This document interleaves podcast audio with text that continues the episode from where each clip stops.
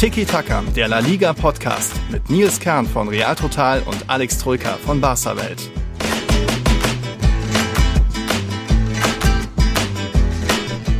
Dios mio, was für ein Spieltag in La Liga. Jede Menge Partidazos, Golazos und Überraschungen. Der Meister hat schon wieder verloren, der Tabellenführer hat mal wieder gepatzt. Mega Stimmung auch dank Partidazo, nicht nur in Bilbao. In La Liga wurde auch ein neuer europäischer Altersrekord aufgestellt. Es gab einige strittige Abseitstore. Äh, trotzdem kamen irgendwie insgesamt 29 Treffer in neun Partien zusammen. Das ist ja ziemlich ungewöhnlich für La Liga. Sogar Getafe hat gewonnen, so viel unter Untippbares. Ich weiß irgendwie gar nicht, wo ich wirklich anfangen soll. Ich fühle mich wie nach drei Espresso. Vielleicht weiß ja Alex, wo, wie, was. Servus. Hola, buenas. Du bist ja atemlos. Was ist denn los? Oh, durch die Nacht, ja. Warst du, warst du beim Weihnachtsshoppen und äh, nein, nein, nein. hat dich das so aufgeregt, oder? Nein, ich, ich komme gerade vom Frauenarzt, da ist man da vielleicht ein bisschen aufgeregt. Aber auch, weil dieser La Liga-Spieltag so voller Action war, so gar nicht langweilig La Liga, wie wir sonst gesagt haben, sondern irgendwie war wieder richtig was los. Überraschung, unpredictable teilweise, ja. Du weißt schon, dass es das komisch klingt, wenn du sagst, du kommst vom Frauenarzt. Vom Frauenarzt oh, äh, ne? Ja, gut. Also nicht ja. jeder weiß, der, der versteht den Kontext. das weiß bestimmt jeder, was ich da im Januar noch erwarte und dass, dass ich natürlich mit meiner schwangeren Freundin dort war. Aber ja, es ist ja auch immer ein bisschen aufregend dann zu hören, alles in Ordnung, alles ruhig, der kommt in drei, vier Wochen hoffentlich und nicht viel früher. Aber ja, äh, La Liga hat ja auch einiges an Action geboten und ich, ich weiß echt nicht, wo wir anfangen sollen. Also wir, wir können sofort über Rayo reden, über Retafe, den, ba den Wahnsinn in Sevilla, äh, Barca irgendwie auch Wahnsinn, dann die Überraschung von Real. Äh, wir müssen, glaube ich, erstmal. Fang mal an der Spitze an. an Von Spitze. oben nach unten. Real Madrid 0-0 gegen Cardis. Denn das ist ja recht schnell erzählt, wenn man ehrlich mhm. ist. So viel ist nicht passiert. Real hat es versucht. Cardis hat im Cardis-Stil gemauert mit mhm. 18% Ballbesitz.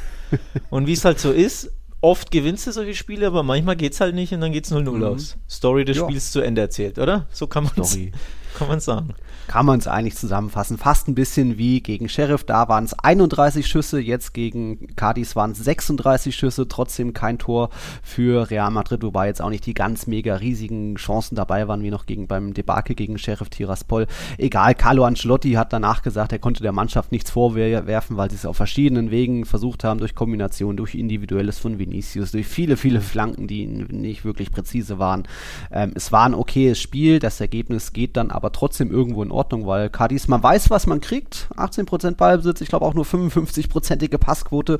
Das ist äh, sogar noch ein bisschen weniger als der Durchschnitt, den sie sonst haben. Und trotzdem hat man da, hat Real Madrid da nicht die volle Power ausgestrahlt, nicht die maximale Qualität an Gefahr.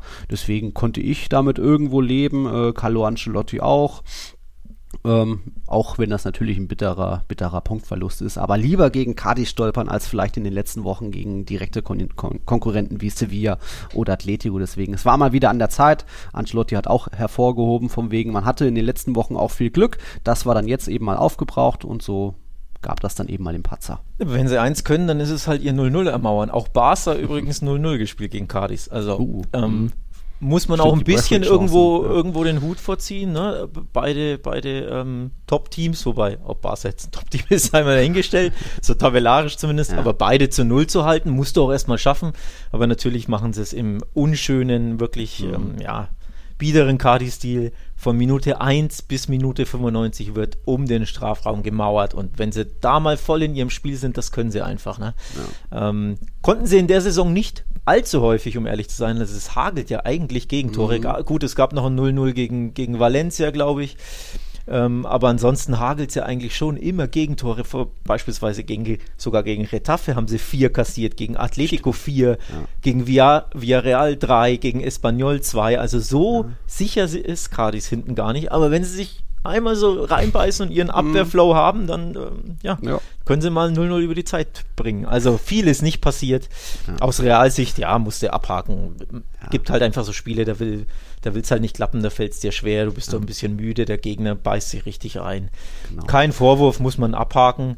Ähm, jo, eigentlich kommt vor sowas kommt vor, genau. Ähm, ist, ist, mein Gott, ist halt nicht mehr drin. Mhm. Gegen Villarreal war es ja ein bisschen ähnlich, also gegen beide gelben U-Boote mhm. hat äh, Real Madrid zu Hause nur 0-0 ja. eingefahren.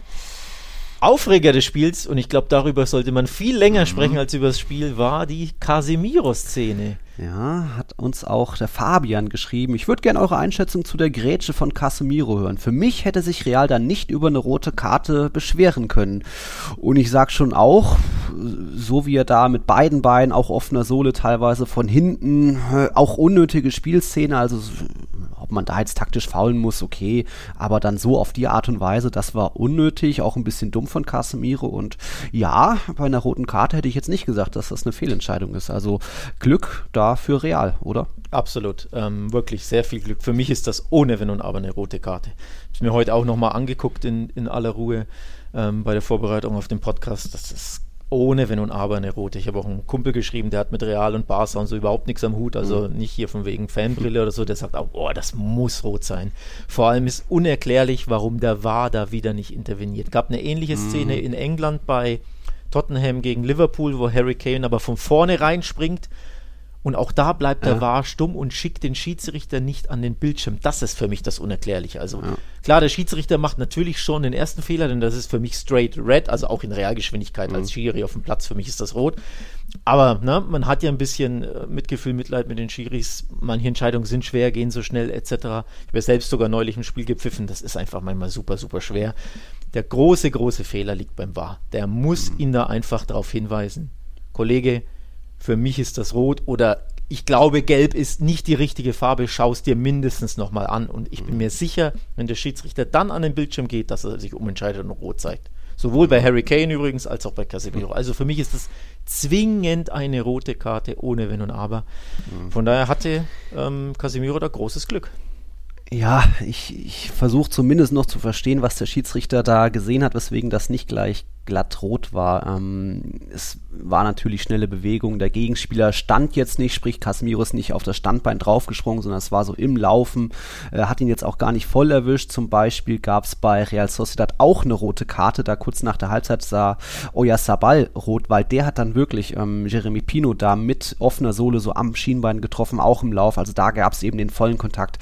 Das war jetzt bei Casemiro nur, nur dann so auch ein Kontakt, natürlich keine Frage, aber eben nicht voll mit der offenen Sohle getroffen. Das hat es vielleicht ein bisschen gemildert. Also hätte sich nicht beschweren können, wenn er da vom Platz verwiesen wird. Äh, so Glück mal wieder für Casemiro, für Real. Aber ähm, das Foul von Oyarzabal war eben noch ein bisschen härter, noch ein bisschen direkter. Da auch glattrot hat der Schiedsrichter gleich gesehen, ähm, gut gesehen auch. Und da eben, ja, mit einem blauen Auge davon gekommen, der, der Carlos. Übrigens, passend dazu, hm. haben wir eine Sonderfolge aufgenommen. So viel ah. kann ich ja ah. schon mal verraten. Es gibt ein Christ, äh, Christmas Present, ein Weihnachtsgeschenk für unsere Patreons, für unsere Supporter. Eine Sonderfolge wird auf Patreon so rund um Weihnachten, ich glaube ein, zwei hm. Tage danach womöglich, gucken wir mal, ähm, publiziert. Und da wurde uns eine Frage gestellt. Warum kann es sein, dass Casemiro ähm, nicht so gemocht wird grundsätzlich? Und wenn ja, woran das liegt? Die Frage haben wir beide beantwortet in der Sonderfolge und ja. wir haben jetzt vorab quasi schon Bildmaterial für diese Frage bekommen, woran es liegt, dass Casemiro vielleicht mitunter nicht der beliebteste Spieler ist. Genau solche Szenen sind es. Ja. Dass er da A nicht nur brutal fault oder sehr hart fault, sondern erneut damit davonkommt, nicht rot sieht. Gerade im Barca-Lager wird ihm das immer wieder vorgehalten. Also auf Twitter, mm. da explodiert mein Twitter-Feed immer, weil die Barca-Fans so, und wieder Casemiro nur gelb und wieder sieht er keine rote. Mm. Musterbeispiel dafür, aber mehr dazu gibt es dann ähm, ja. in der Sonderfolge die, für die, die Frage war vom Manuel, haben wir eben schon vor ein paar Tagen aufgenommen, so vermutlich machen wir es am 25. oder so, geht die online. Aber wir haben ja noch ein bisschen heute aufzunehmen, vielleicht dann kommt nochmal ein Quickie am Donnerstag und deswegen kommt dann danach die Sonderfolge, nur dass ihr es schon mal gehört habt. Ja, da eben Real Madrid mit einem kleinen blauen Auge davongekommen, war auch ein bisschen historische Partie, also ich habe die 36 Abschlüsse ange erwähnt, das gab es das letzte Mal in der Liga, dass eine Mannschaft, eine Mannschaft so viele Schüsse hatte. 2013, damals auch Real gegen Levante, damals war es aber immerhin noch ein 5 zu 1 Sieg und so gesehen 36 Schüsse ohne eigenen Treffer, wenn man da auf die Euro europäischen Top-Ligen schaut, das gab es in den letzten zehn Jahren irgendwie nur dreimal. So United hat mal gegen Burnley sowas, äh, 2016 Chelsea gegen West Ham 2014 und Atalanta da den, den Negativrekord. 47 Schüsse ohne eigenen Treffer 2019 gegen Empoli, da jetzt Real Madrid irgendwo schön gescheitert, aber es haben auch so die ganz klaren hundertprozentigen Chancen gefehlt. Deswegen, ja, ist irgendwo das Unentschieden verdient, auch wenn es nicht schön war von Cardis, aber irgendwo sage ich, Cardis hat so diesen eigenen Spielstil.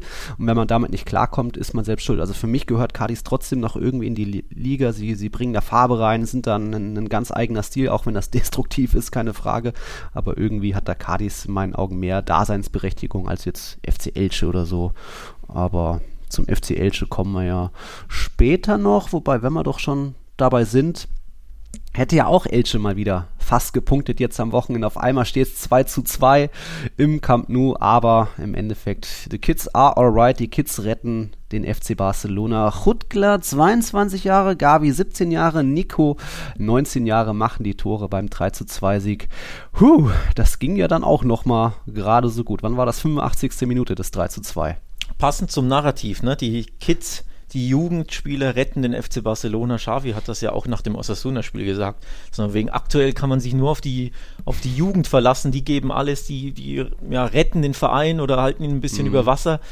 Und Klammer auf, ohne dass es ausgesprochen hat, aber und von den Veteranen kommt nicht so viel, Klammer zu, so ein bisschen. Das war der Tenor mhm. in den letzten Wochen und passend dazu eben. Ne? Du hast ja angesprochen, die drei Torschützen, alles Jugendspieler. Äh, Hutkla im zweiten Profispiel überhaupt, wobei in Osasuna, glaube ich, keine Ahnung, zwei Minuten überhaupt auf dem mhm. Platz stand, im ersten Startspiel ähm, überhaupt in der Startelf direkt getroffen und unabhängig von seinem Tor ein richtig starkes Spiel absolviert. Also wirklich, wo du dir denkst, wow, warum hat er vorher nie irgendwie ja auch nur eine Sekunde gespielt, also außer, außer Suna natürlich.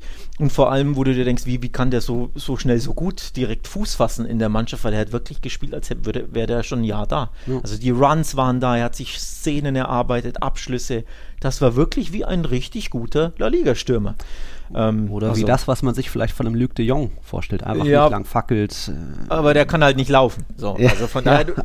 traurig. Aber auch allein schon sinnbildlich, er macht das Kopfballtor nach der Ecke. Hat Luc de Jong schon ein Kopfballtor? Also dafür wurde vor, er. Vor allem zeigt es halt auf, äh, du brauchst halt diesen Luc de Jong halt überhaupt nicht. Nimm halt, mhm. wenn du einen Notnagel im Sturm brauchst, äh, nimm mhm. halt einen aus äh, La Masia, aus, vom Barça B, aus der Jugend. So, hat ja wunderbar funktioniert. Also mhm. hat wirklich ein tolles Spiel gemacht, mich absolut überzeugt, Ruttler.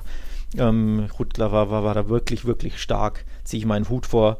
Wirklich stark war natürlich auch Gavi, der ähm, sich in die Rekordbücher eingetragen hat. Drittjüngster Torschütze in der Vereinshistorie des FC Barcelona ist er durch sein Tor, denn auch er hat zum ersten Mal ein Profitor erzielt. Nur Nach, lass mich raten. Ach so, willst du raten? Ich schätze mal, ich schätze mal Fatih natürlich, der hat den Rekord aufgestellt ja. und dann Bojan, oder? Ja, ja, ah. genau, genau. Ähm, Fatih erster, Bojan zweiter. Ja. Jetzt kommt eben Gavi mit 17 und irgendwas. Wir haben Barca-Welt hat es getweetet. Ja. Ähm, die, die, die, genauen Altersangaben. Und Messi ist nur Vierter. Also Messi auf Platz 4 vertreten. Stimmt, den gab es ja auch mal. Den gab es ja auch mal. Der hat ja auch mit 17 und irgendwas, glaube ich, getroffen. Ne? Also von daher ja.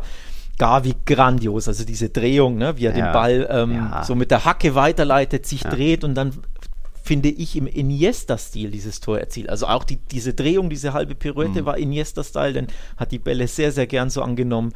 Und dann mit dieser Dynamik an den Strafraum, kurze, Körp kurze Körperwackler, ne? Ja. Ähm, toller Abschluss, flach links unten, ohne dass er zu hart schießen kann, aber einfach sehr platziert. Also mhm. Golasso eines ähm, ja, La Masia-Spielers. Tut natürlich dem ganzen Camp Nou und Barcelonismo gut, sowas zu sehen. Hm, das war schon ordentlich. Also wenn du nach 19 Minuten damit 2-0 führst zu Hause, es läuft einfach, man, man merkt so ein bisschen Befreiung, da fällt was ab von den Jungs, es läuft auf einmal wieder ein bisschen flüssiger, direkter, schneller nach vorne. Ja, wie ist dann trotzdem zu erklären, dass die Mannschaft da dann wieder einbrucht? Also Elche hat natürlich auch viel getan, vier Wechsel schon so, so nach dem Seitenwechsel, bis dann diese verrückten 90 Sekunden passiert sind. Und auch da hat man wieder gemerkt, du hast eben schon angesprochen, die Jungen, die liefern, ah, aber die Alten irgendwie, Alba pennt da einmal ein bisschen außen Chancen. Äh, wenn man jetzt Araujo auch als alt bezeichnet, der war ja dann beim zweiten Gegentor nee, meilenweit Warum soll man den als alt bezeichnen? Der ist natürlich jung. Ja, aber er ist schon eher ein erfahrener, so meine ich. Und auch naja, Long, Longley naja. ein bisschen hüftsteif. Naja, ähm, also nee, im Endeffekt hat Araujo zweimal wirklich nicht gut ausgesehen bei beiden Szenen und da sind wir auch beim Thema Jugend, ne? Jugend forscht, also sprich, sie hauen sich rein, geben alles, aber natürlich machen Jugendspieler und mhm. Araujo zählt da auch weiterhin dazu, ähm, oder junge Spieler machen halt natürlich auch Fehler, ne? Fehleinschätzungen. Ähm, in dem Fall ja, hat er seine, hat er erst den Ball per Grätsche nicht richtig erwischt, glaube ich.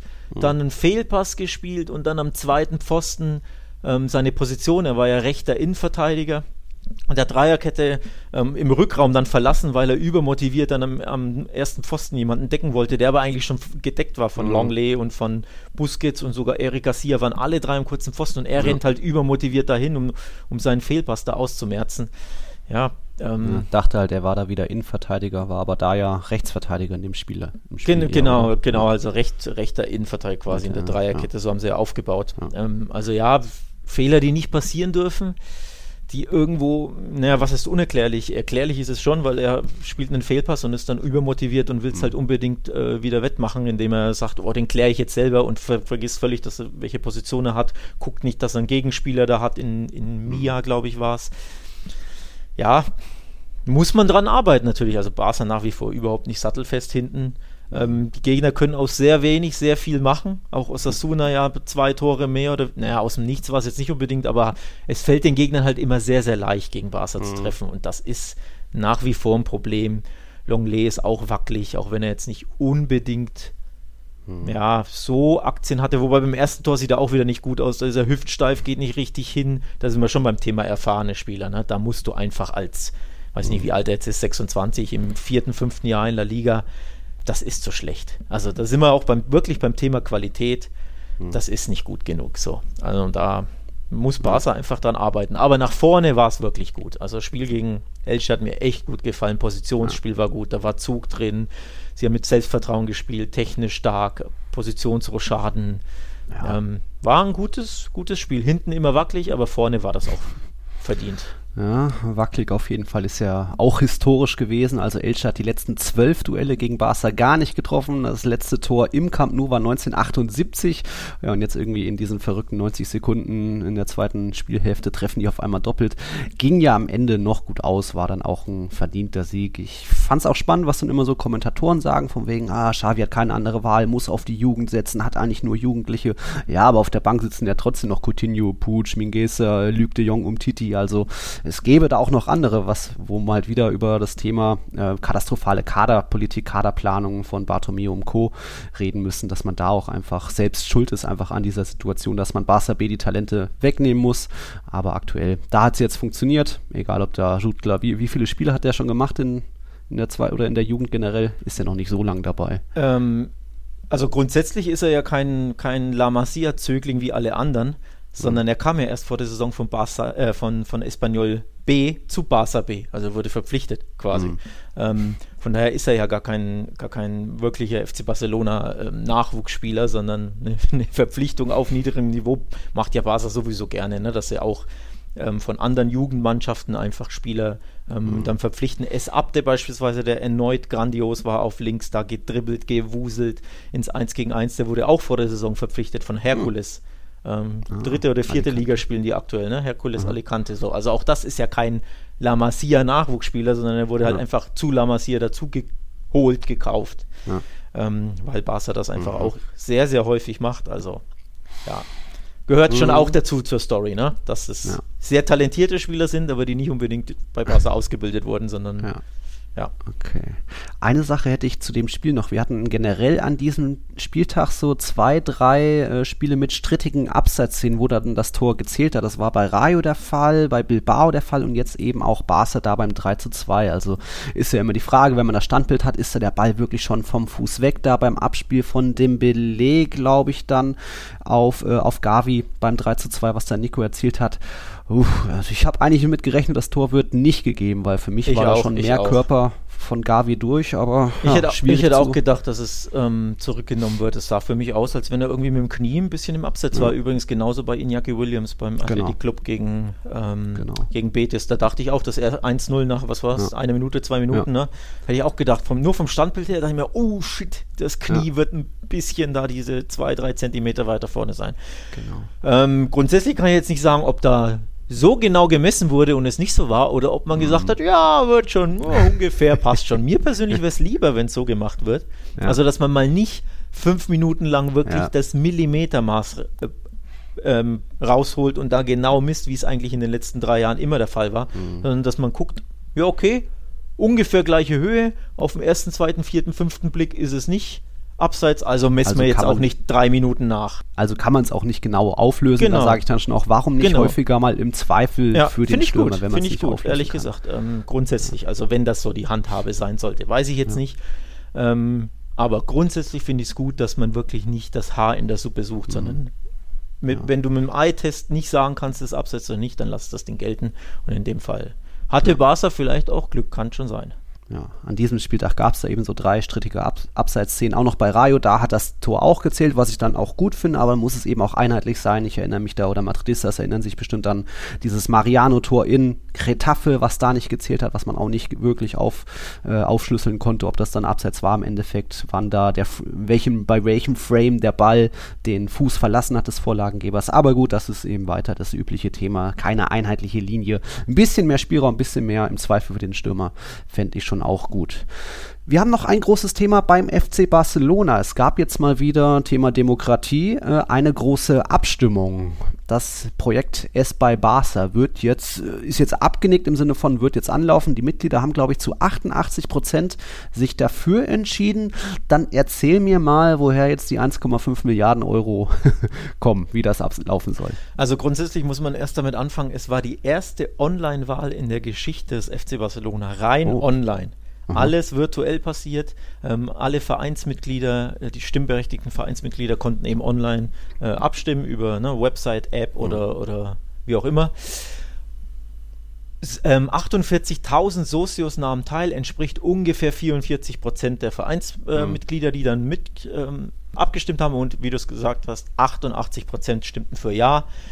Mussten abstimmen, denn Projekt kostet ein bisschen was. 1,5 Milliarden Euro kostet der komplette Stadionumbau. Darunter ist eben nicht nur das Camp Nou wird natürlich ja. modernisiert, längst äh, fällig, haben wir ja tausendmal hier mhm.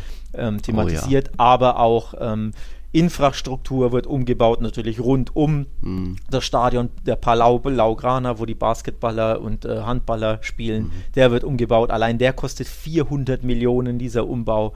Ähm, nur das Camp ist auch nou, da auf dem gleichen Gelände. Ne? Genau, ist auf dem gleichen Gelände. Ja. Nur das Camp Nou beispielsweise kostet 900 Millionen, also da sind wir schon bei über einer Milliarde. Dann bauen oh. sie ein bisschen wie gesagt, Infrastruktur, ja. ähm, bauen irgendeinen Busparkplatz, die, ja. den Campus bauen sie neu, Bürogebäude, all solche Sachen. Ähm, wow. Deswegen 1,5 Milliarden und es gibt einen Kredit von der Investmentbank äh, Goldman Sachs. Ja, und das darüber musste quasi, mussten die Vereinsmitglieder abstimmen. Mhm. Haben das ähm, ratifiziert, haben das abgesegnet. Ja ja, historisches Ereignis. Losgehen soll es schon im Sommer voraussichtlich. Mhm. Also diesen Sommer. Umbaumaßnahmen wird beginnen. Werden beginnen, alle Madridistas wissen, das kann sich ein bisschen ziehen, vor allem du weißt es. Ne? Baustelle Bernabeu. Bis zu vier Jahre wird ja. der Umbau dauern. Und jetzt kommt es in der Zeit, muss Barca, genauso wie Real Madrid, für voraussichtlich ein Jahr, und zwar im übernächsten Jahr heißt es, umziehen in ein oh. anderes Stadion. Aha. Und da steht noch nicht fest, wohin sie umziehen. Es kann sein, dass sie eben ins Jugend-Frauenstadion ja. ähm, ziehen, also ins ähm, Johann Cruyff Stadion. Das ist auch so wie Valdebebas, ne, so eine halbe Stunde mhm. außerhalb der Stadt. Äh, ich war neulich nämlich da, nicht wirklich nicht geil. Ja. Also boah, furchtbar dahin zu müssen. Ja. Ähm, da könnte es sein, dass sie spielen in der einen Saison oder sogar im äh, Olympiastadion auf dem Montjuic, wo ja früher Espanyol seine Heimspiele ausgetragen oh, hat. Okay. Ähm, da hast du schön, glaube ich, sogar eine Tatanbahn. Also wäre zumindest mhm. ein großes Stadion, mhm. weil das äh, Johann Cruyff ist ja sehr mhm. Genau, also sehr ambitioniertes Projekt, mhm. sehr, sehr turbulent alles, aber eben abgesegnet von den Vereinsmitgliedern und mhm. wird auch mal Zeit, wenn man ja. ehrlich ist. Absolut. Haben wir schon öfter gesagt, wo, wie da der Beton bröckelt und teilweise noch irgendwie neue Stahlträger jetzt die Tribünen stützen müssen, weil das vielleicht alles gar nicht mehr so hundertprozentig ist. Die Toiletten äh, sehr überholt und veraltet. Da wird es auf jeden Fall Zeit. Ähnlich ja auch im Bernabeu. Äh, es sind ja nun mal auch sehr, sehr alte Stadien. Aber immerhin, Real Madrid hat den Vorsprung da. So heute in einem Jahr soll es dann schon wieder eröffnet sein, soll es dann fertig sein. Man ist wohl auch mehr oder weniger im Zeitplan. Die Kosten sind ja auch auf 875 Millionen Euro gestiegen. Also wie jetzt bei, beim Camp Nou mit 900 Millionen Millionen, das ist schon äh, nah dran. Ähm, falls man sich jetzt fragt, äh, woher kommen diese 1,5 Milliarden Euro oder macht das überhaupt Sinn? Das ist ja so die große Sache, ohne dass ich jetzt euren Artikel gelesen habe. Man weiß ja, Barca wird ja trotzdem noch jedes Jahr äh, riesen Umsatz machen, sprich 700, 800, 900 Millionen Euro. Und da ist dann, gibt's, hast du dann natürlich, findest du Geldgeber, die dann darauf vertrauen und dir dann so einen Kredit ermöglichen, um dann zu sagen, hey, in den nächsten 30, 40 Jahren zahlst du das dann äh, jährlich ab mit irgendwie 30, 40 Millionen oder so. So, so geht sowas zusammen. Wenn jetzt Barca irgendwie komplett pleite wäre, irgendwie keine Zukunft hätte, ohne dass man wirklich sagen kann, die nehmen ja trotzdem noch enorm viel ein, dann würde es so einen Kredit auch nicht wirklich geben. Aber Barca wird ja immer noch irgendwo oben mitspielen, äh, jede Menge Umsätze äh, generieren durch Trikots und, äh, und Stadion und so weiter. Deswegen gibt es da überhaupt so die Möglichkeit für Kredite, ist ja mit Real Madrid ähnlich, wo man ja auch erstmal Kredit aufnehmen musste, jetzt 875 Millionen Euro. Ähm, ja, Soweit dazu. Aber da ja. habt ihr wahrscheinlich noch mehr geschrieben. Genau, genau. Wer sich, wer sich für dieses sehr komplexe, ähm, tiefgründige Thema interessiert, da gibt es wirklich ein paar sehr, sehr interessante Artikel auf Barca-Welt. Also in dem aktuellen ähm, sind die auch alle, alle anderen verlinkt. Es gibt eine Bildergalerie, da kann man sich angucken, wie das alles aussieht. Ähm, es wird auch verlinkt auf die, die PDF-Datei, die der FC Barcelona ähm, publiziert hat, wo wirklich alles erklärt wird, wo die mit Zahlen und Schaubildern und ähm, ne, wirklich alles, alles darlegen für alle, die sich interessieren. Also guckt auf. Klingt auf transparent, klingt gut. Ähm, ja, Demokratie, ne? Ein bisschen, ja. Ne? gar nicht mal so schlecht. Ähm, ja. Also hat ja auch Laporta ähm, sehr gelobt, ne? Hier, wir sind Meske und Club, das sieht man daran, demokratischer Verein, dies, das. Aber unabhängig davon, komplexes Thema, wichtig für Barca, wer sich dafür ähm, interessiert, die Hintergründe mhm. zu erfahren, checkt barcawelt.de, da gibt es, wie gesagt, einige Artikel dazu. Ähm, ansonsten ja, absolut notwendig natürlich, das Ding umzubauen, aber pff, vier Jahre, eins mhm. davon in einem anderen Stadion, mhm. das wird schon happig. Ähm, also ja. da kommt auch einiges zu auf den FC Barcelona, nicht nur finanziell natürlich. Ja, okay, sind wir gespannt. Dann wäre es dann 25, na, na gut, wenn es 22 beginnt, wäre es dann 26 die Fertigstellung. Da wird Real Madrid schon ein bisschen mehr eingenommen haben bis dahin, aber gut, schauen wir mal. Wir haben noch einiges mehr an diesem, was war es, 18. Spieltag, natürlich das Topspiel in Sevilla, die Festspiele bei Rayo gehen weiter. Äh, nach einem Break kommt jetzt als erstes der neue Altersrekord in La, aus La Liga für Europas Top-Ligen. Also bis gleich. Es gibt einen neuen Altersrekord für die europäischen Top-Ligen, den ältesten Hattrick Torschützen ever. Wir reden von 39 Jahren und 241 Tagen. So alt ist jetzt der älteste Hattrick-Schütze in Europas Top-Ligen. Und sein Name ist Jorge Molina. Hat den FC Granada zum 4-1-Sieg gegen Mallorca geschossen. Das war schon mal ziemlich beeindruckend. Wurde dann natürlich gehuldigt. Standing Ovations. Hat er noch in der 91. Minute da mit so einem Flachfernstoß das 4-1 gemacht. Äh, bei seiner, äh, 3-1 war es sogar bei seiner Auswechslung dann äh, hochgejubelt. Also da schon mal Respekt in dem hohen Alter noch irgendwie einen Hattrick zu machen. Gibt es ja auch nicht mehr so oft in La Liga. Der, einen der letzten hatte Joaquin erzielt, ich glaube letztes Jahr. Der war damals noch 38 Jahre, 140 Tage, hat so gesehen bisher den Rekord gehalten. Und äh, ja, jetzt Jorge Molina, was meinst du, wer war in Deutschland der älteste Hattrick-Torschütze? Ist noch nicht so lange her? Oh, das, die Frage trifft mich jetzt unerwartet. Ja. War nicht abgesprochen. Könnte ähm, noch vor zwei Jahren, vor drei Jahren vielleicht gewesen sein. Das weiß ich nicht genau. Torschütze in Deutschland. Mhm. Boah, da muss ich jetzt im Hirn kramen. Wenn Ein absoluter nicht, Kultkicker. Wenn das gar nicht so lange her war. Hat für einige Vereine gespielt. Hm. Boah, ich nee, kein Deutscher. Ich bin jetzt, ich war jetzt, ich bin voll ja. auf La Liga hier ja. in dem Podcast. Ich war jetzt, ich bin unvorbereitet. Komm, löse auf. Es war Claudio Pizarro. Der hat ah, mit 37 ja. Jahren und 151 Tagen da so den, den Hattrick-Bundesliga-Rekord, aber jetzt eben Jorge Molina für Europas Top-Ligen. Das schon mal ne, absolut erwähnenswert beim 4-1. Dass Granada überhaupt noch so hoch gewinnen kann, haben wir jetzt auch äh, vor dem Spieltag erst 17 Tore gehabt, jetzt 21 immerhin. Es geht doch irgendwie und sich da mal ein bisschen Luft verschafft äh, vor der Abstiegszone. Das war es eigentlich auch schon zu dem Spiel. Ähm, absolutes Lebenszeichen auch mal wieder der FC Retafe. Es sah ja lange nach 0-0 aus gegen Osasuna, irgendwie nicht viel passiert und dann hauen die auf einmal noch in der 93. Minute einen raus. Äh, ich Dario bin, Poveda. Ich, ich bin stinksauer, ich habe 0-0 getippt. Ja. Also das, nee, kotzt, Osasuna, das kotzt mich ja an, ey. Ja. Also, da plant man die Punkte schon ein, reibt sich die Hände und dann 93. Minute.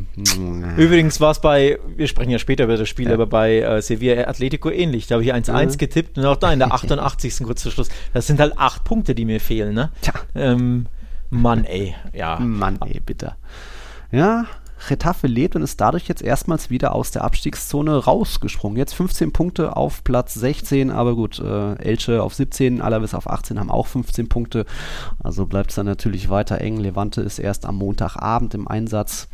Ja, Retafe lebt und volles Leben ist natürlich auch weiter bei Rayo Vallecano. Also wir haben schon oft gesagt, was für Festspiele das zu Hause sind und ja, ihr kennt die Statistiken, habt ihr bestimmt schon mal gehört. Neun Heimspiele, acht Siege, ein Unentschieden. Keine Mannschaft in Europas Top-Ligen hat mehr Punkte zu Hause geholt als Rayo Vallecano. Sie sind da mit 25 Punkten auf einem Level mit PSG.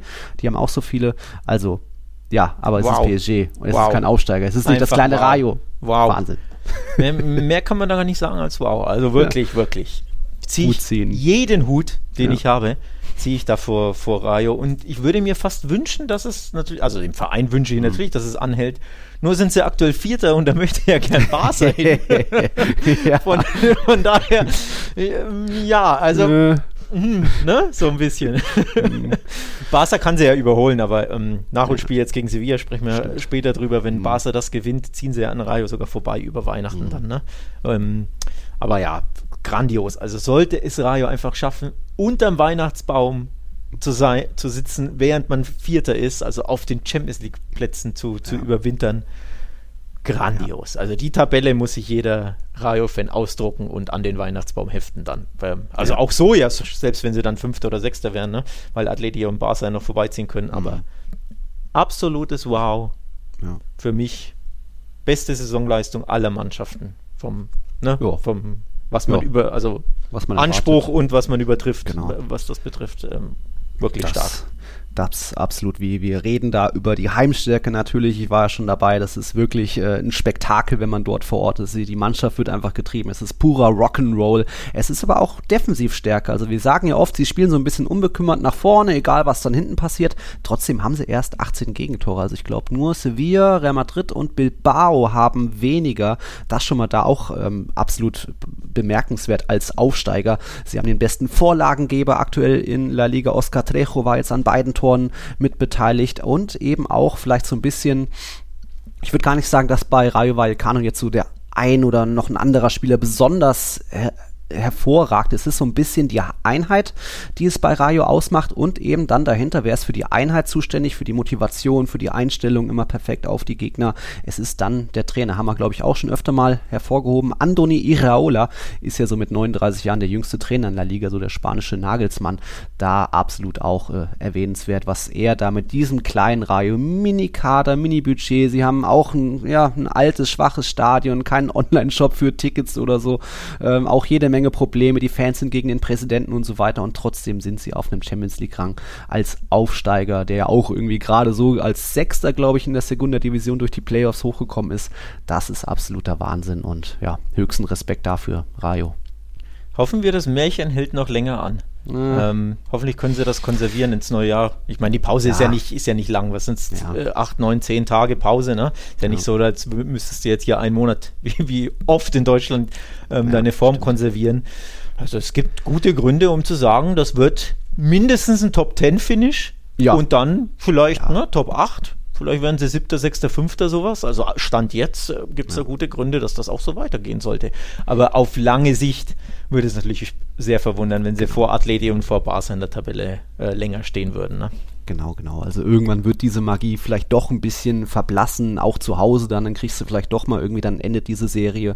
Anfang Januar müssen sie erst zu Atletico, dann auch ins Camp Nou, dann Ende Februar kommt Real Madrid, also da kommen schon noch ein paar gefährliche Aufgaben, natürlich noch äh, Sevilla und so weiter es ist sensationell, was sie aktuell leisten. Man kann jetzt nicht erwarten, dass sie sich da auf den Champions League Plätzen halten. Aber wer weiß, vielleicht schaffen sie es ähnlich wie Granada vor zwei Jahren, die ja auch als Aufsteiger mit geringen Mitteln und einem überragenden Trainer natürlich eine Rieseneinheit da äh, in die Europa League geschafft haben als Siebter, glaube ich. Vielleicht kann irgendwie Rayo Vallecano, es wäre ein Märchen, ähnlich wie, na gut, Freiburg ist ja, sind jetzt kein Aufsteiger in der Bundesliga, die sind ja auch sehr gut unterwegs. Rayo wäre da nochmal mehr ein größeres Märchen, wenn sie das schaffen sollten. Ja, äh, wenn du jetzt abpfeifst, hätten wir Freiburg und Rayo Mario in der Champions League. Das musst du dir mal auf Geil. die Zunge zergehen lassen. Ne? Das ist wirklich, also für die Vereine übrigens ja. brutal, ne? dass so kleine Vereine dann diese, was sind mhm. 20, 25 Millionen Finanzspritze nur für die Teilnahme bekommen.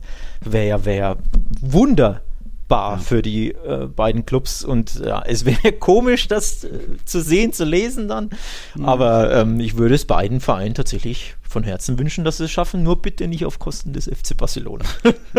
Aber bis dahin vergeht ja noch ein bisschen Zeit. Ja, genau, genau, okay. Ich hatte auch kurz gesagt, von wegen, auch in dem Spiel gab es irgendwie strittige Abseitssituationen, da war es eben dieses 1-0, da auch schnelle Kombination, zack, zack, zack, Trejo auf Alvaro, der zurück in die Mitte auf Guardiola. Da stand eben auch Alvaro so ein bisschen im Abseits, aber eben auch da ein bisschen, vielleicht gepfiffen im Zweifel für den Stürmer, konnte man nicht genau aufklären. 1-0 hat gegolten, danach wenig später hat das 2-0 gefolgt, dann gab es sogar noch einen Pfostenschuss, also Rayo ist spektakulär. Wenn ihr euch ein La Liga-Spiel zur Auswahl anschauen könnt, gerne den Aufsteiger, zumindest zu Hause. Zumindest zu Hause. Ja, und dann würde ich sagen, gehen wir doch zum Partidaso. Gut, es, es, gab natürlich mehrere Partidasos an diesem Spieltag, auch in Bilbao, aber wir gucken mal jetzt, was in Sevilla passiert ist. Wo soll man da anfangen? Wie schwach Atletico ist? Drei Niederlagen in Folge gab es noch nie unter Simeone oder wie gut Sevilla ist. Also, wie hast du das Spiel gesehen? Wir, wir fangen an mit dem Golasso von Rakitic, der mal wieder rausgehauen hat. Er ist ja Boah. nicht unbekannt dafür, da mal schön aus, weiß ich nicht, 25 mhm. Meter dann den Strahl loszulassen. Hat er das nicht sogar in einem Klassiko mal geschafft? Ah, glaub, ich ja, glaube, ich glaube schon. Ja. Ähm, hat man länger nicht mehr gesehen, aber ein bisschen was hat er noch im Tank. Also ja. ein, ein Top-Tor natürlich. Und dann eigentlich Atletico sich wieder reingebissen und ich fand, es war in der zweiten Halbzeit wie so, so ein typisches Topspiel, wo sich beide mit dem Unentschieden mhm. arrangieren. Wenig Torchancen, viel Biss und Kampf und es geht zwar hin und mhm. her, aber meist nur im Mittelfeld und dann denkt man sich, ja, dann plätschert es halt zu, äh, zu Ende und es geht 1-1 aus. Aber Sevilla hatte einfach diesen Biss, diesen ja. Hunger einen Ticken mehr, nämlich in der 88. Kann man übrigens sinnbildlich wunderbar erkennen an den Kollegen Ocampos, der das Tor geschossen hat und am Kollegen Joao Felix, der das ah. Tor nicht verhindert hat. Ach, bei, Felix deckt Ocampos eigentlich bei der Ecke ja. und ist dann völlig, also der Portugiese völlig gedankenlos, ja, was soll dann schon passieren? Ah. Und geht dann nicht mit mit Ocampos und Ocampos hat Bock, hat Gier, hat Wille ja. und haut dann das äh, im ja. Nachschuss, im Rebound das ähm, am rechten Pfosten dann das 2-1 rein. Einfach nur auf Felix schauen und dann siehst du, was der Unterschied war zwischen den beiden Mannschaften an dem Abend, mhm. wo es eigentlich kaum Unterschiede gab. Ja. Aber eben in der einen Szene schon. Ne? Der Biss, der Wille bei Ocampos und Felix so ein bisschen trantütig und, und gedankenversunken. Passt auch irgendwie zur Saison von, von Felix, wenn man mhm. ehrlich ist. Ne? Ja, oder seiner gesamten Zeit schon bei Atletico. Ja, ist ein guter Punkt. Den, das Thema Wille hatte ich mir auch notiert, weil auch schon vor diesem 2-1, das war ja äh, Delaney, der sich da so in die Luft geschmissen hat, um irgendwie noch an den Kopfball zu kommen, trifft dann die Latte. Von dort aus ging es zu Ocampos. Also Sevilla wollte das mehr. Das Stadion natürlich, wenn du die Verrückten hinter dir hast. Das war absolutes Ambientazo, äh, mega Atmosphäre im Sanchez Pizjuan dann so trägt dich dann die Mannschaft auch irgendwie noch zum, zu einem späten 2-1 und wenn dann Atletico eh schon irgendwie nicht so gut drauf ist, jetzt eben drei Liga-Niederlagen hintereinander, das erste Mal seit 2011, dann passiert sowas, auch wenn vielleicht ein Unentschieden irgendwo noch verdient gewesen wäre, aber ja, sollte einfach nicht sein. Sevilla ist historisch, hat jetzt so gesehen eine Rekordsaison. 37 Punkte, das gab es zum gleichen Zeitpunkt schon einmal, 2006 und 2007, damals aber eben noch nie mehr. Also das ist schon mal sensationell, wenn man so schaut auf die vor einem Jahr, auch eben nach jetzt, was haben sie, 17 Spieltagen. Damals hatten sie 30 Punkte, sieben weniger da sieht man schon mal, Sevilla irgendwie ist nochmal zusammen geeinter als vielleicht vor einem Jahr. Nutzt dann auch die Patzer der Konkurrenz aus, ist jetzt auch endlich in Topspielen mal präsent. Für Lopetegui war es ja jetzt im 14. Topspiel. Also wenn man alle Partien gegen Real, gegen Barca und gegen Atletico zusammenrechnet, war das erst der zweite Sieg. Da wurde es schon mal Zeit, dass da jetzt so das nächste Ausrufezeichen gesetzt wird, dass da Atletico mal wieder geschlagen wird. Und vielleicht gibt es ja gleich den dritten Sieg im 15. Topspiel am äh, Dienstag gegen Barcelona aber da ist Sevilla wirklich gut drauf irgendwie. Funktioniert einfach. Ja, das ist ein Topspiel, das ähm, wirklich toppig ist. Also vor, vor, allem vorab auch spricht alles für ein wirklich umkämpftes, spannendes Spiel. Barca kommt mit Selbstvertrauen in die Partie. Sevilla mit doppeltem, fünffachen Selbstvertrauen, allein wie sie dieses mhm. Tor bejubelt haben. Ne? Da hast du gesehen, wie ja. viel das für äh, ähm, den bedeutet. Und vor allem fand ich rauszulesen, man merkt, die glauben an den Titel sogar, finde ich. Also die glauben, da geht mehr als ja. nur hier Platz 4 und 3, den sie ja. seit Jahren ja immer dr drin haben. Die merken, hey, wir können da ganz oben angreifen. Wir haben das in uns. Dieses mhm. Jahr geht was. Ich fand, das war der Spirit, den, dieser Torjubel mir zumindest vermittelt hat. Ähm, mhm. So viel wie ihn das bedeutet, war ja auch, ich habe es ja sowieso gelobt vor zwei, drei Wochen beim Topspiel in, in Bernabeu, fand ich die erste Halbzeit ja. grandios von Sevilla, ja. also wirklich für, für ihren Standard natürlich, ne? Ähm, dass er wirklich, dass du merkst, boah, der spielt eine Mannschaft, die traut sich was zu, die weiß, ey, mhm. im Bernabeu gegen Real, gegen den Tabellenführer, nee, wir machen Druck, wir gehen drauf, ja. wir spielen mit Selbstbewusstsein. Da ist schon einiges dabei, wo ich sage, hoppla, Ausrufezeichen, die wollen da ganz oben hin und sie können ja quasi ganz oben ungefähr hin, nämlich wenn sie jetzt gewinnen, sind sie bis auf drei Punkte an Real dran. Sprich, mhm. dann spürt Real Madrid wirklich den Atem ja. äh, von Sevilla, auch wenn natürlich Real dann selbst in Bilbao am, am Mittwoch dann äh, wieder vor, also wieder auf sechs Punkte Nach, weg ja. kann, aber trotzdem, es wäre es war ein Ausrufezeichen gegen Atletico zu gewinnen und wenn du jetzt gegen Bars am Dienstag gewinnst, setzt du direkt das nächste fette Ausrufezeichen hinterher. Ja. Da bin genau. ich gespannt. Also es ist echt ein sehr, sehr spannendes Party da. So freue ich mich sehr drauf. Ja, Wobei, nicht aus Barca-Sicht unbedingt. ja, da weiß ich nicht, worauf jetzt Barca-Fans mittlerweile tippen, ob die jetzt auf Sevilla sie hoffen, damit es irgendwie Reals Meisterschaft nichts mehr Ja, wird, das glaube ich nicht, nee. Das ja. ähm, Lopetegui muss man da auch nochmal erwähnen, ist ja jetzt in seiner dritten Saison beim FC Sevilla, hat er wirklich mit Monchi zusammen sich eine super Mannschaft zusammengestellt, sehr guter Kader. Auch aktuell gibt es ja ein paar Verletzte mit Enesiri, mit Lamela, Susu aktuell außen vor, Jesus Navas natürlich der Kapitän fehlt und trotzdem funktioniert es einfach wieder weil auf den Außen hast du trotzdem mit Acuna Montiel die Argentinier, die rauf und runter marschieren, gute Flanken schlagen. Rafa Mir ist eigentlich ein idealer Abnehmer. Mittlerweile trifft Lucas Ocampos wieder. Also da läuft es einfach wieder. Und jetzt eben, wenn auch diese Topspielschwäche mal abgestellt wird, ähm, gegen, gegen Atletico steht man jetzt, Lopedigi steht jetzt bei 8 von 15 möglichen Punkten. Das sieht gut aus. Gegen Barca ist das noch, geht das besser. 2 von 12 möglichen Punkten, jetzt nur auf La Liga betrachtet. Und gegen Real nur einer von 15 möglichen Punkten. Wenn sie auch in diesen entscheidenden Spielen da auch wirklich cool bleiben, abgezockt sind, dann können sie auch im, hätten sie auch im Bernabeu gewinnen können. So am Ende gibt's das, gibt das einen glücklichen ähm, Real Madrid-Sieg. Und ja, das wird so ein bisschen das das äh, könnte den Unterschied ausmachen in dieser, dieser Saison, ob da wirklich Sevilla sich bis zum Ende hin bettelt mit Real Madrid um die Meisterschaft.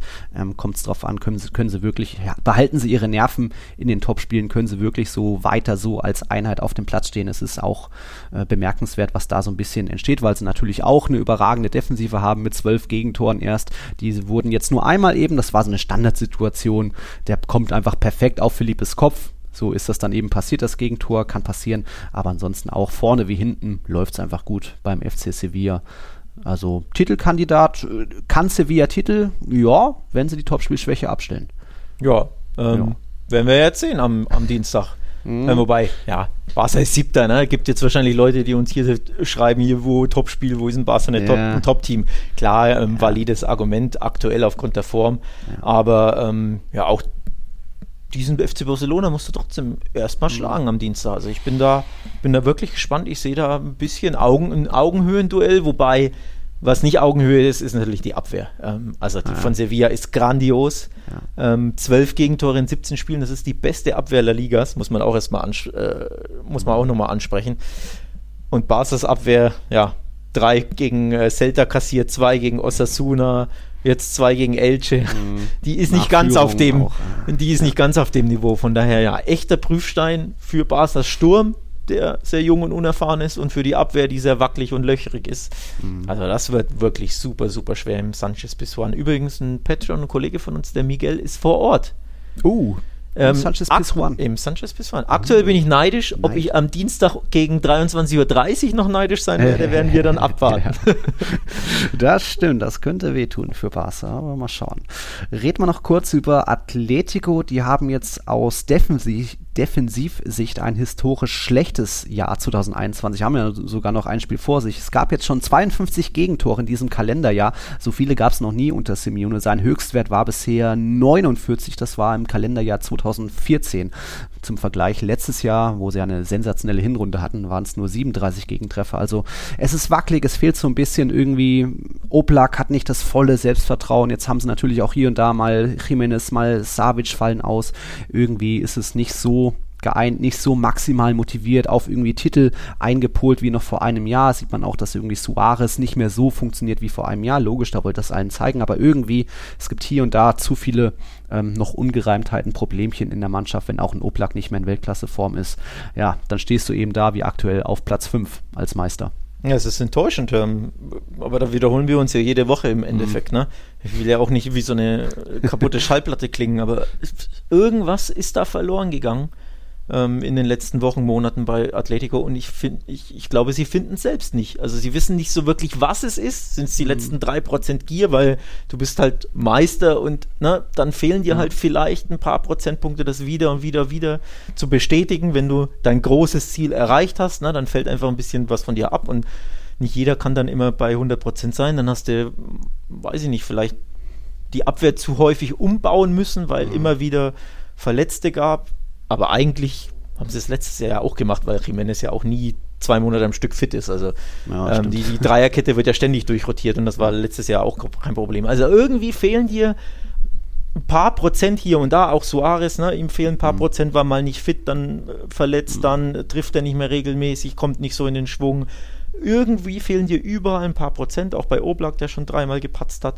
So summiert sich dann und aus 2 ja. plus 2 plus 3 plus 3 Prozent werden halt äh, Mathe, ja. Grüße, 15 Prozent. So. Und wenn die 15 Prozent dir fehlen, dann gewinnst du halt nicht nur mehr. noch zwei Punkte vor Barca. Genau, so ungefähr ist das. Ähm, also ja, mal gucken, ob hier die kurze Weihnachtspause Atletico ja. gut tut, um ein bisschen ein Reset im neuen Jahr zu starten, denn sie haben den bitter nötig, ähm, ja. ganz klar ja, gegen Granada müssen sie, in Granada müssen sie am Mittwoch noch ran. Mal gucken, ob sie da irgendwann mal wieder ein bisschen zu sich selbst finden. Wir gehen von einem Partidaso in Sevilla zu einem anderen Partidaso in Bilbao. Auch dort ging es ab. Man hat mal wieder gemerkt, wow, wie leidenschaftlich die Fans sein können, was für eine Riesenstimmung es geben kann, ob jetzt im Sanchez Pizjuan oder im San Mames, auch in, äh, im Anueta und in Rayo ging es natürlich ganz gut ab. Ähm, da in Bilbao ist jetzt das Verrückte passiert. Athletik kann doch noch gewinnen. Die waren ja acht Spiele ohne Sieg. Betis kann doch noch verlieren. Die haben ja ein Rekordjahr 2021 eigentlich hinter sich. Ja, und am Ende geht das irgendwie 3 zu 2 aus. Auch mit einigen Golazos immer schnell hin und her. Action, Canales, Traumpässe. Äh, Iñaki Williams trifft auf einmal wieder.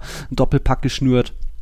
Dann noch so ein, so ein später äh, Winner, Winning Goal von DeMarcus, der irgendwie so, so leicht abgefälscht ins lange Eck trifft. Also das ist ein absolut sensationelles Spiel und ja, Bilbao kann auf einmal doch noch gewinnen, obwohl es auch da ein paar wichtige Ausfälle gab. Corona-bedingt Unai Simon und Inigo Martinez, der Abwehrchef, ausgefallen, werden da auch noch am Mittwoch gegen Real Madrid fehlen. Aber jetzt haben sie wieder Selbstvertrauen, vielleicht reicht das ja für einen großen Fight am Mittwoch gegen den Tabellenführer. Ähm, auch da eigentlich muss dieses Spiel unentschieden ausgehen.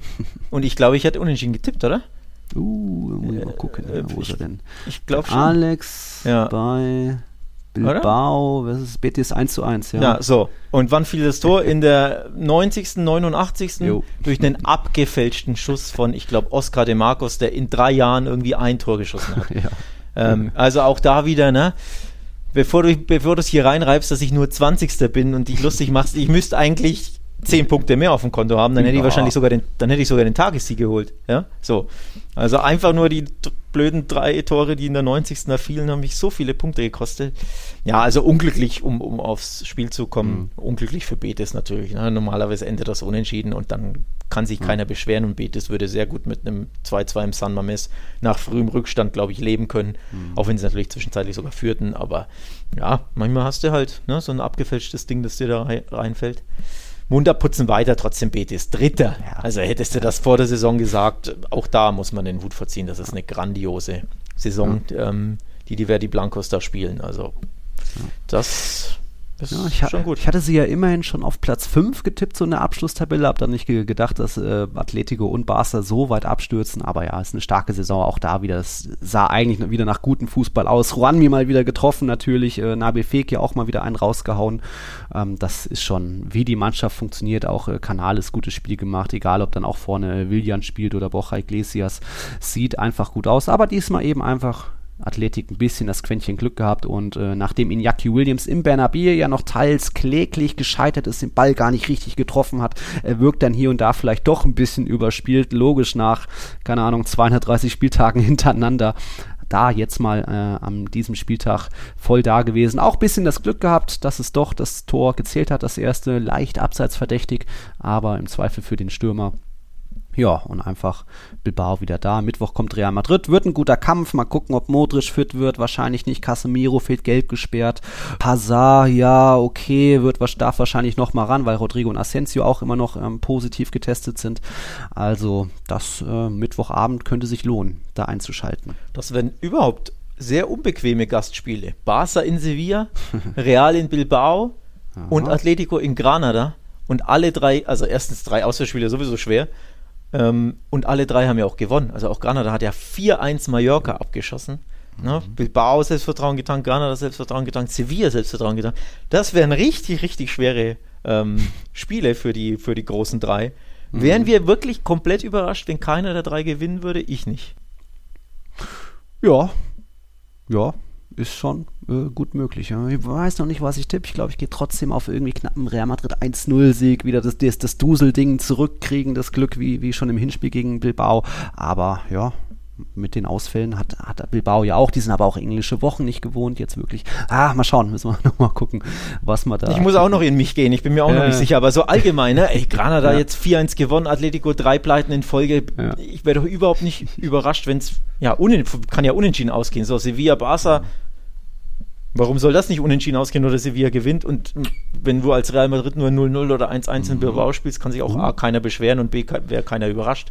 Das ja. ist immer unbequem, das San Mamés. Also von daher richtig, richtig schwere Prüfsteine für die, für die großen drei da in Spanien mhm. am Dienstag und Vor dem Weihnachtsfest wird es nochmal ungemütlich. Ja. Soweit zum 18. Spieltag. Wir haben noch eine coole Frage bekommen vom Ole. Da geht es mal nicht rein um La Liga. Er schreibt, ich habe Fragen zur Youth League. Wie sind die Ergebnisse da zu bewerten? Geben die Auskunft über die Qualität der Jugendmannschaften? Warum ist Barca da so schlecht verglichen mit anderen spanischen Teams? Liegt es daran, dass die, besten, die meisten Spieler in der Profimannschaft schon sind? Und äh, sind die deutschen Jugendteams wirklich so mies, außer vielleicht der BVB? Das so seine Fragen zur Youth League. Willst du da mal anfangen? Also grundsätzlich zu all diesen Vereinen fällt es mir natürlich recht schwer, da eine, eine, Meinung abzugeben. Bei Barca ist es so, ich habe neulich Barca gegen Benfica geschaut, also das Youth. League-Spiel im Stadion, als ich in Barcelona war. Und da war ein, da habe ich mich mit einem Agenten unterhalten. Das sind ja mhm. viele Scouts, zwei deutsche mhm. Scouts waren da auch von äh, Gladbach und Bayern übrigens auf der Tribüne. Oh, ja, ja. Ähm, und da, äh, Lass ne, das nicht Sport 1 hören, den Podcast. das weiß ich nicht. Ähm, auf jeden Fall mit einem Scout unterhalten und der hat gesagt, bei Barca's U19 ist jetzt kein Spieler dabei, der herausragt, der wirklich so talentiert ist, dass er mhm. als Agent sagen würde, boah, das ist ne, ein super talentierter ja. Mann. Ist jetzt seine Meinung, kann ich jetzt nicht zu so sagen, weil U19 schaue ich viel zu selten, aber da war ich vor Ort und der schaut halt jedes Spiel. Der ist ja in jedem Spiel im Stadion. So. Mhm. Also von daher, die Meinung von diesem Scout, die ist schon irgendwo vielleicht ne, berechtigt oder zumindest eine klare, klare Aussage. Ähm, was natürlich dazu kommt, ist, Barca zieht die ganzen Jugendspieler jetzt aktuell von Barca B, aber auch von der U19 mhm. zu den Profis hoch. Also Alejandro Balde, der Linksverteidiger, würde beispielsweise noch U19 spielen, um jetzt mal mhm. einen zu nennen. Ja. Auch Ilaik letztes Jahr könnte ja noch U19 spielen. Gavi dieses Jahr ist 17, könnte noch U19 spielen, würde noch ja. U19 spielen. Also auch das ist natürlich ein Grund, ne, dass die alle ja. zu den Profis jetzt hochgezogen ja. wurden, weil sie da eingesetzt werden müssen, müssen aus Verletzungsgründen, aus katastrophalen Kaderplanungsgründen. Und natürlich bluten dann die Jugendteams ein bisschen aus, wenn die besten Spieler dann nicht mehr spielen. Ne? Klar. Mhm. Also, das ist so der Grund bei Barca. Ja, ähm, Ole hat ja auch gefragt, speziell, warum Barca da so schlecht ist. Das würde ich jetzt auch nicht unbedingt sagen. Wenn wir schauen, auf die Youth League wurde schon siebenmal ausgetragen, ja, und Barca ist Rekordsieger, gemeinsam mit dem FC Chelsea zweimal das Ding gewonnen. Aber es zeigt sich einfach immer bei jeder Mannschaft, der Sprung von der Jugendmannschaft zu den Profis ist einfach gewaltig. Also 13, 14 hatte Barca gewonnen. Da waren noch Talente wie Munir, jetzt beim FC Sevilla, Adama Traoré dabei. 2018, da kennt man jetzt immer noch Mingueza, äh, Ricky Puig, auch Miranda der ist, wo ist der bei Betis, glaube ich.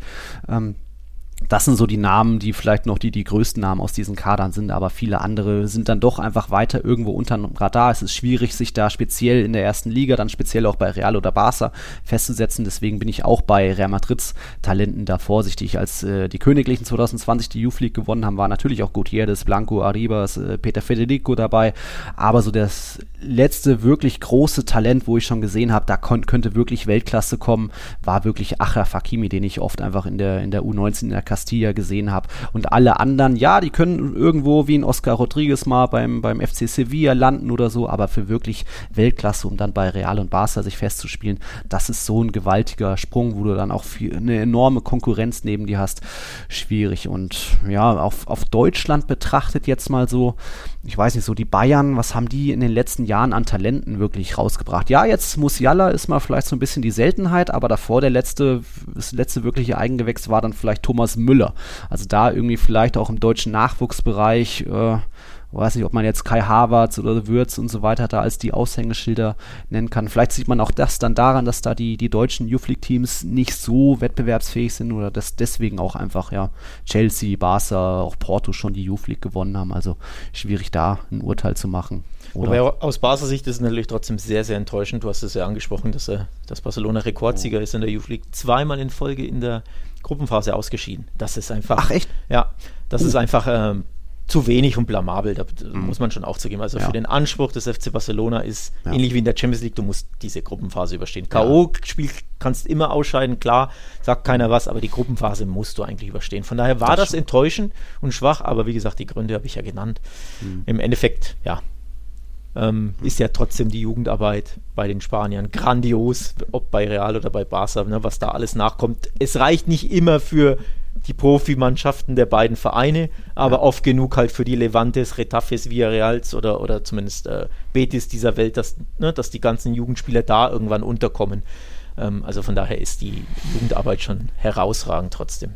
Absolut. Auch, auch da habe ich die Statistik parat, kam mir jetzt erst vor ein paar Wochen von wegen, die meisten Spieler in Europas Top 5 Ligen stammen aus Real Madrid und aus Barcelonas Nachwuchs. Jeweils 42 Profis kommen da aus La Fabrica oder aus La Masia.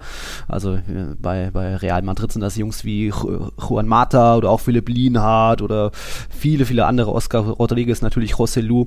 Ähm, nach Barca und Real kommt dann Olympique Lyon mit 32 Spielern, die irgendwo in den Top-Ligen ihr Geld verdienen. Wenn man es aber auf alle europäischen Top-Ligen betrachtet, da ist Ajax Amsterdam ganz oben mit 81 Spielern, die aus ihrem Nachwuchs kommen. Dann Schachtjo Donetsk mit 75. Real Madrid ist da mit 62 Spielern, die dann auch noch in Portugal oder so spielen, auf Platz 7. Immerhin also auch das beachtlich. Aber ja, League einerseits muss ich aber auch noch sagen, finde ich gut, dass dieser Wettbewerb so vor, wann war das, sechs, sieben Jahren eingeführt wurde, weil man da doch vielleicht hier und da nochmal ein Talent zu sehen bekommt, wie auch ein Hakimi.